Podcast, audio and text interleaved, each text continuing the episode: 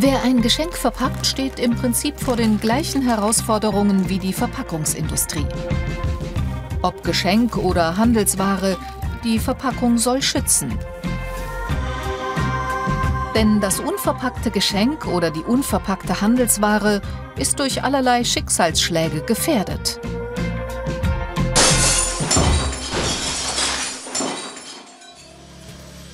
Zu hoher Druck oder heftige Stöße müssen Verpackungen abfangen. Je nach Empfindlichkeit fällt dieser Schutz mehr oder weniger aufwendig aus. Es ist die große Stunde der Packhilfsmittel.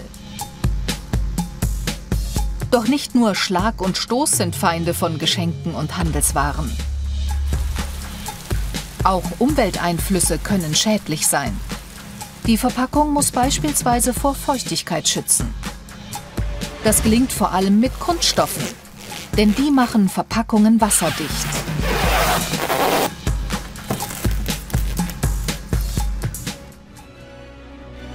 Lebensmittel müssen vor dem Verderben oder Fraßfeinden geschützt werden. So wächst die Verpackung weiter. Der Schutz des Inhalts sollte aber nicht übertrieben werden. Denn schließlich müssen sowohl Geschenk als auch Handelsgut an ihr Ziel transportiert werden.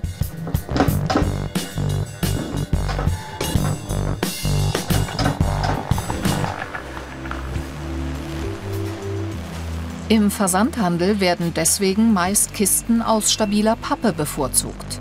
Die sind leicht und für die meisten Produkte ausreichend stabil. Außerdem lassen sich Standardgrößen gut stapeln und damit sicher transportieren.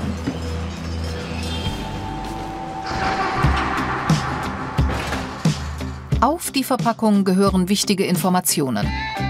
Während der Handel den Inhalt auf der Verpackungshaut deklariert, verschweigt dies aber die Geschenkverpackung. Ein Geschenk soll schließlich eine Überraschung sein, bestenfalls. Der Einkauf dagegen ist eine freiwillige Entscheidung. Und da spielt die richtige Gestaltung der Verpackung eine entscheidende Rolle. Das weiß der Branchenkenner Matthias Maar. Seit gut 25 Jahren berichtet der Journalist über Neuheiten und Trends aus der Verpackungsindustrie. Ich gehe an ein Regal, schaue mir Produkte an und dann greife ich natürlich irgendwo nach einem Produkt und äh, die Verpackung macht das Ganze etwas marktschreierischer. Die Verpackung ist der erste Verkäufer, die erste Kontaktchance. Und dieser First Moment of Truth ist eben der Moment, wo ich entscheide, im Unbewussten äh, läuft das alles ab, äh, nach was greife ich da, was nehme ich. Die Verpackung sendet also eine Botschaft an unseren Verstand und unsere Gefühle. Kinder wollen das Spielzeug sehen. Die Verpackungsgestaltung steuert den Kaufimpuls. Auch bei Leckermäulern. Es ist ganz, ganz wichtig zu wissen, für welche Zielgruppe ich meine Verpackung tatsächlich äh, kreiere. Frauen sieht man hier schön bei der Verpackung. Ähm, Dort hat man eher softe Töne in der Verwendung, ja, bei, bei einem Parfum.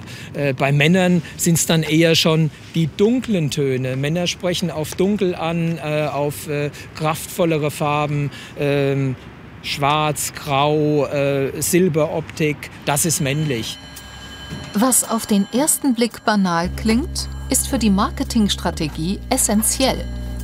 So versuchen Werbefachleute und Hirnforscher, die Entscheidungsprozesse im Gehirn immer besser zu verstehen.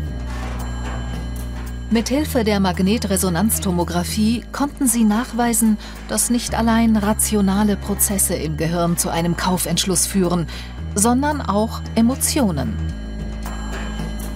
Für Konsumgüter und Verpackungshersteller heißt das, positiv besetzte Trends zu erkennen und zu nutzen. Sie müssen sich einfach vorstellen, jedes Jahr kommen fast annähernd 120.000 neue Produkte in die Märkte. Von diesen 120.000 Produkten schaffen es am Ende 5 bis 10 Prozent beständig im Regal zu bleiben.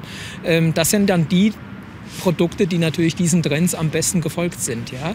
Äh, wenn Sie jetzt aktuell das Ganze beleuchten, ist Nachhaltigkeit natürlich ein ganz, ganz großer Treiber. Mittlerweile ist es so, dass Sie über nachhaltige Verpackung tatsächlich ein Produkt auch ganz gut verkaufen können, sogar deutlich besser ähm, als noch vor ein paar Jahren denkbar. Ein recht neuer Trend ist der immer stärker werdende Onlinehandel. Hier beeinflusst die Verpackung die Kaufentscheidung kaum, sondern sie wird beim Auspacken wichtig. Denn je hochwertiger die Verpackung und je angenehmer es ist auszupacken, umso positiver ist das Kauferlebnis.